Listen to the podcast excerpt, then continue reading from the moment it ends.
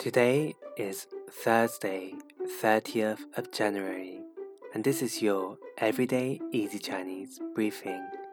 Hi everyone, this is Lin Lao Shi, and in each episode, we will go through one new word a day and build new phrases and sentences with this word.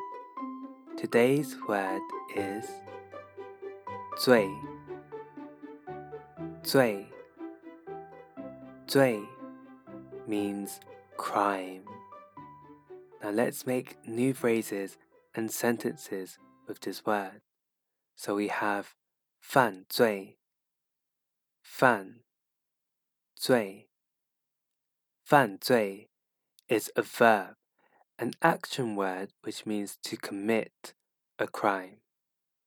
And the interesting thing here is that if we swap the words around, we can create a noun. 罪犯,罪犯,罪犯 means a criminal, so both words have something to do with crime. Let's make sentences with these words. So with 犯罪, you might hear this a lot on the news. 他没有犯罪。 他没有犯罪。He did not commit the crime.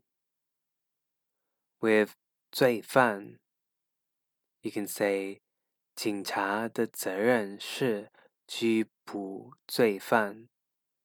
警察的责任是拘捕。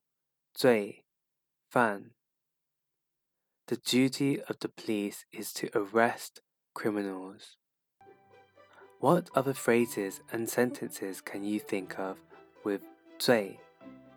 Let us know by going to our forum on www.everydayeasychinese.com.